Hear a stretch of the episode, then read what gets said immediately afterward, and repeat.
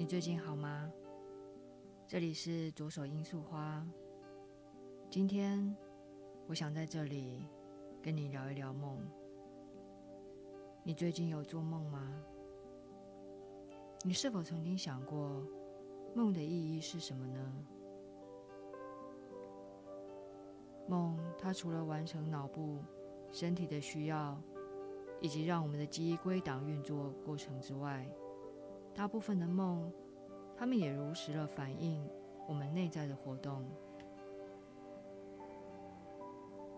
我们就把梦想成一个是内在的能量系统好了。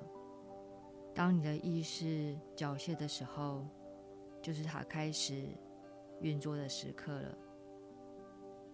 如果能够理解我们的梦境在表达什么，它也就能够开启我们内在与外在的合作机会，也会让我们内在的力量有条件去成长、去进化。但梦常常跟我们头脑所认知到的不太一样。我们举个例子好了，就拿梦境里面的死亡来说吧，头脑可能会去想，这是在跟我说死亡的事情吗？还是有危险，或者是不祥的预兆？你猜猜，这有可能是在表达些什么呢？很有趣的是，在梦的例子里面。死亡，它有可能象征着梦者的某一个部分获得了重生，也有可能是提醒梦者，他某个特质不断的被压抑着，而影响到了他；也有可能是梦者他某个亲密关系的连接被切断，或者是破裂。当然，也有可能是其他的。但至于它是什么呢？当我们能够透过梦者的感受、联想，以及他目前生活的状态，还有经验来找寻后，通常都能够获得对梦者很有益的资讯。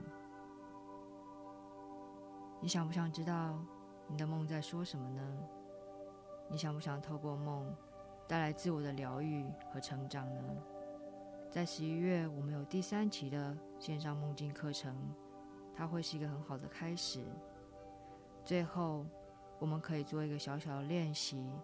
这个练习它其实可以帮助我们内在的聚焦，可以让潜意识知道，它可以透过梦境的方式来跟你做对话。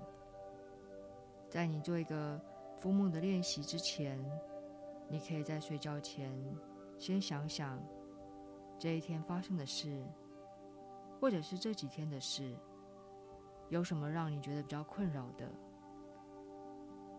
二，你可以把这个困扰简化成短短的问句或者要求，例如说：“我的创作没有想法，可以给我灵感吗？”或者是我想要改善伴侣关系，我该怎么做？这个要求或者是这个问句是越简单越好。第三，当你准备好以后，你就可以舒服的躺在床上。你可以做做深呼吸。